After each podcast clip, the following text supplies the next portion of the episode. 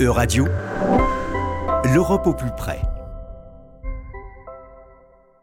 Bonjour à toutes et à tous, bonjour Violette, bienvenue dans cette édition de l'Europe au plus près où nous suivons chaque semaine l'actualité des différentes institutions de l'Union européenne. Cette semaine, revenons ensemble sur la séance plénière du Parlement européen qui s'est tenue du 6 au 9 juin à Strasbourg. Bonjour à tous, bonjour Juliane. Mercredi, les députés européens se sont prononcés au sujet d'une réforme historique pour la transition écologique de l'Union européenne.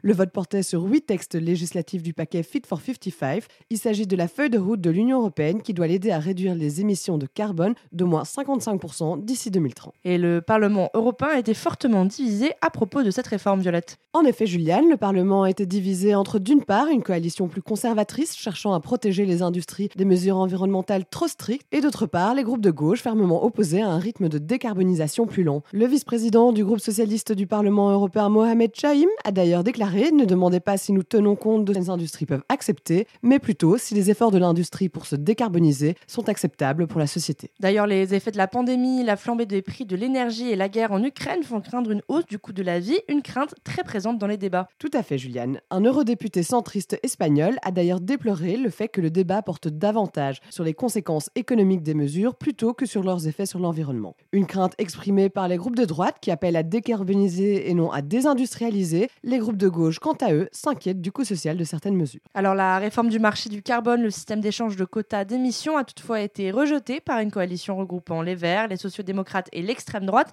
Violette, pourriez-vous nous en dire un petit peu plus? Bien entendu, c'est dans un Parlement européen sous tension que s'est déroulé le vote sur le sujet. Le dossier a buté sur le taux de réduction des émissions carbone, jugé insuffisant par de nombreux eurodéputés, ainsi que sur la prolongation des allocations gratuites de quotas. Les Verts considèrent que certains changements poussés par la droite ont amoindri les ambitions climatiques. Ils jugent notamment que le compromis dégagé en commission parlementaire a été dénaturé afin d'être plus favorable aux industries. Ce pilier du plan devra donc être renégocié. Et la réforme du marché du carbone est étroitement liée à d'autres mesures, telles que la mise en place d'un fonds social européen et l'instauration de la taxe carbone aux frontières, deux dossiers qui seront également revoyés en commission. Violette, en quoi consistent ces mesures? Le Fonds social européen cherche à rendre la transition écologique plus équitable. Il a pour but d'octroyer des aides financières aux ménages européens les plus modestes. La taxe carbone, quant à elle, vise à combattre la délocalisation des industries polluantes hors de l'Union européenne en vue d'échapper aux normes environnementales qui seraient jugées trop strictes. Elle prévoit la mise en place d'un prix carbone pour les importations de certains biens provenant de pays dont les règles sont moins sévères en matière d'émissions.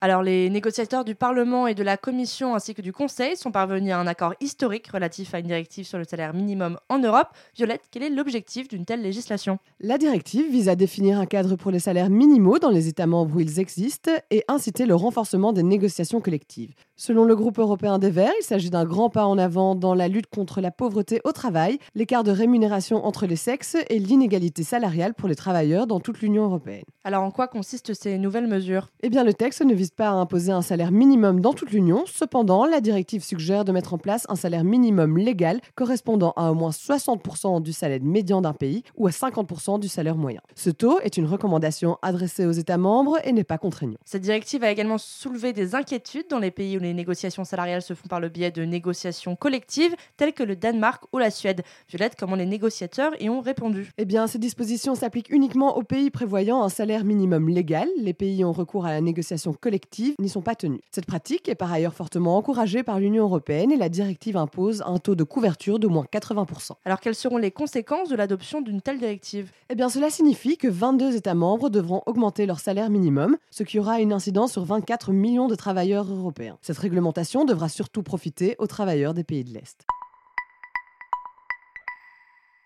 Terminons à présent ce journal en revenant sur l'intervention du président du Parlement ukrainien Rosian Stefanchuk devant le Parlement européen. Il a appelé l'Assemblée à soutenir la demande d'adhésion de l'Ukraine à l'Union européenne. Oui, tout à fait. À cette occasion, la présidente Metsola a confirmé que le Parlement européen continuerait à soutenir les efforts de l'Ukraine afin d'obtenir le statut de pays candidat. Elle a déclaré Nous savons combien il est important d'envoyer un signal clair l'Ukraine a sa place dans notre famille européenne. Nous devons dire au monde que l'Ukraine, c'est l'Europe. Et le président de l'Assemblée ukrainienne s'est aussi exprimé lors d'une interview donnée à Euronews sur la crise alimentaire, conséquence du blocage russe de l'exportation des céréales ukrainiennes. En effet, il a déclaré que l'Ukraine est consciente de sa responsabilité vis-à-vis des pays importateurs de céréales. Il a indiqué que si l'Ukraine est capable de se nourrir seule, elle n'est pas égoïste et qu'elle est responsable dans la prévention d'une crise alimentaire mondiale. Merci Violette et merci à tous pour C'était l'Europe au plus près.